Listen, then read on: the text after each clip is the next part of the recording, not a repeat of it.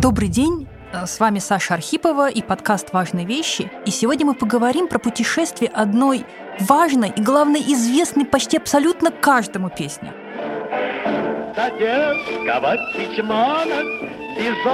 Два урикана мы все знаем, как Леонид Утесов исполняет песню Садесского Кичмана, то есть тюрьмы. Бежали два уркана, то есть уголовника, бежали они на волю, и вот в Апняровской малине, запомним эту Вапнярку, они остановились, они остановились отдохнуть. Товарищ, товарищ, полете мои раны, полете мои раны глубоке. Одна же заживает, другая норивает, а третья застряла в баке.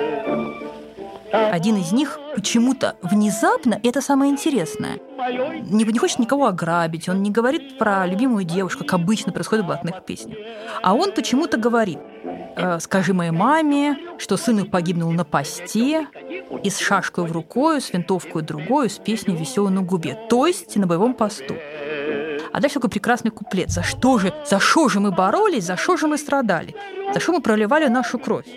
Они же там пируют, они же там гуляют, а мы же подаваем сыновьев. Я думаю, что поколение советских людей и российских э, слушателей знают эту песню наизусть. Радостно ее пели, весело хохотали, обожают ее. Но вдумайтесь вообще смысл этого песни. В этой песне понятно только одно. Два уголовника бегут из тюрьмы. Это вообще нормальное начало. Но а дальше все странно. Почему они, один из них ранен? Почему один другому обращается товарищ? Это что, нормальное обращение среди уголовников? Нет, ненормальное, спойлер.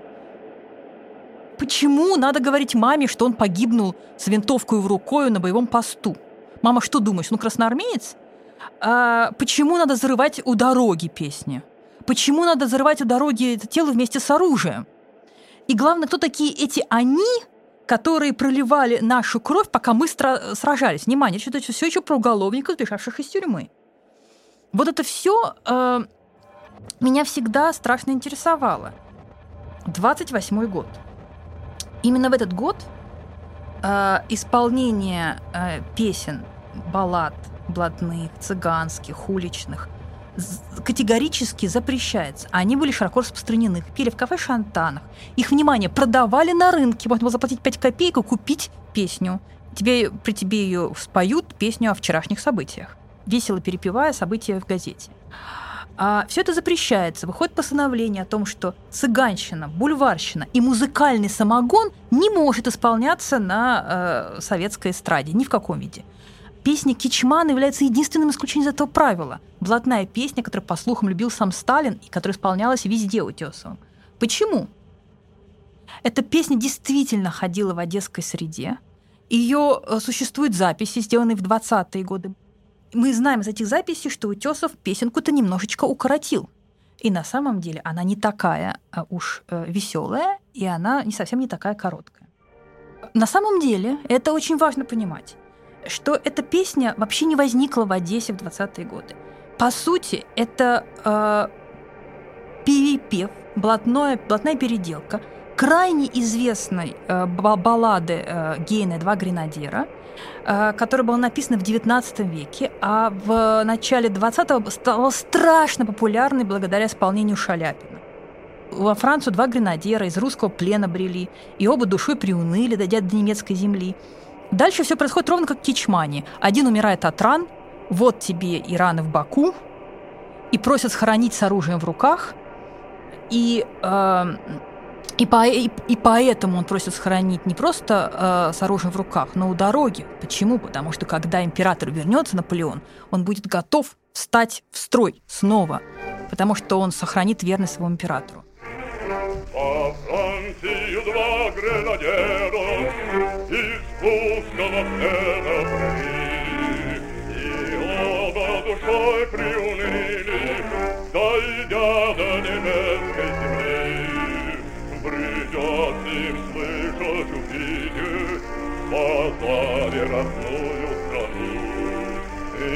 храброе войско разбито, и сам император в плену. Это ровно та же самая песня, просто переведенная на блатной язык. Но вопрос заключается вот в чем. Зачем а, а, блатному уголовному сообществу в Одессе 20-е годы эту песню петь? Почему она была так важна?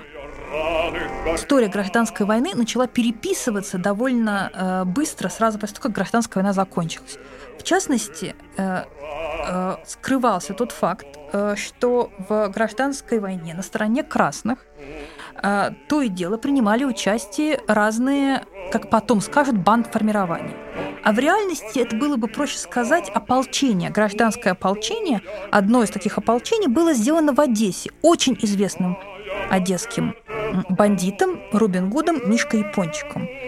А, он собрал несколько двухтысячное ополчение из э, э, молодых э, уголовников, и не только, и отправился сражаться вместе с Красной Армией. Потом между, э, э, потом между ним прибегает какая-то черная кошка, и э, э, Мишка и Пончик ссорятся с советским руководством, и э, его э, ополчение разбито, э, судя по всему, э, под Вапняркой. Вот под этой самой станцией, которая упоминается в песне Утесова. Остатки одесского ополчения бегут обратно в Одессу, куда же им деваться, преследуемые по пятам красной конницы. Именно поэтому одесский, э, одесский э, уголовник песни Уркаган, он умирает от раны, он умирает от раны, нанесенной преследующей их Красной Армией. Самое главное, что в фольклорных записях этой песни до Утесова был куплет, который он совсем не спел. А в этом версии тот умирающий, а, умирающий уголовник – а про него говорится, один герой гражданской, махновец партизанский, добраться невредимым не сумел. Он весь в бинты одетый и водкой подогретый, и песенку такую он запел. Это была история грустная, про предательство, про то, что они пошли в ополчение, их предали, они раненые бегут, и он просит передать своей матери, что он умер шашкою в рукою с винтовкою. Он умер он умер как герой, а не как преступник. И Утесов эту песню сокращает, делая ее абсолютно комической. И в таком виде она и живет все советское время. А тем временем в советских деревнях а, все это время бытовал совсем другой вариант той же баллады Гейне. Финского боя домой только вступили на финскую границу, и фин его ранил тяжело. Товарищ, товарищ, болят мои раны, болят мои раны тяжело. Одна нарывает, вторая заживает, наверное, придется помереть. А дома детишки, жена молодая, они ожидают меня. И пусть ожидают, неважное дело, но им не дождаться меня. И вырастут детки, и спросят у матки, а где ж наш любимый отец? А мать отвернется, слезами зальется, и даст им печальный ответ. Отец вас погибший на финской границе, на финской границе далеко. Эти песни поют э, в Архангельской области, в Вологодской области, на Дону. Она передается с поколения в поколение. И здесь упор абсолютно на другое. Здесь вообще не интересен подвиг махновца, перевязанного ментами, подогретого водкой. Абсолютно неинтересно. Его случайно ранят. Он умирает, не дойдя до дома, и никто о нем не вспомнит. Бабушки, которые нам эту песню поют, поют и рыдают о том, как он э, не вернется, как его забудет жена, его забудут дети, и только мать, может быть, о нем когда-нибудь вспомнит. Это песня про бессмысленность войны. С вами была Саша Архипова с подкастом э, «Важные вещи» на Глаголев FM. И э, маленькая мораль в конце – ничто никогда не возникает из ниоткуда и не уходит никуда. У любой вещи есть происхождение и есть какая-то эволюция.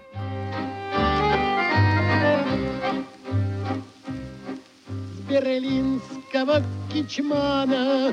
Бежали два урикана, бежали два урикана Дай на во во во во во во Пивной на Фридрихштрассе Они остановились, они остановились отдохнуть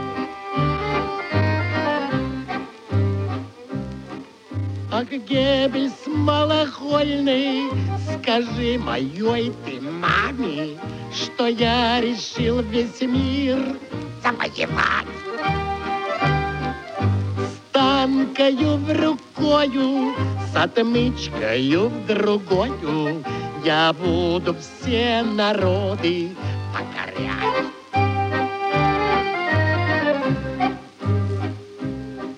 Пойди по всем малинам и быстро собери там ты всех блатных, кто на руку не чист.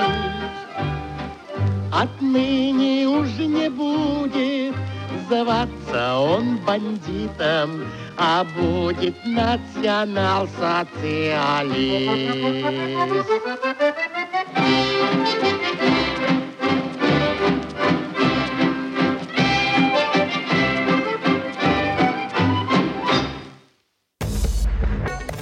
Важные вещи –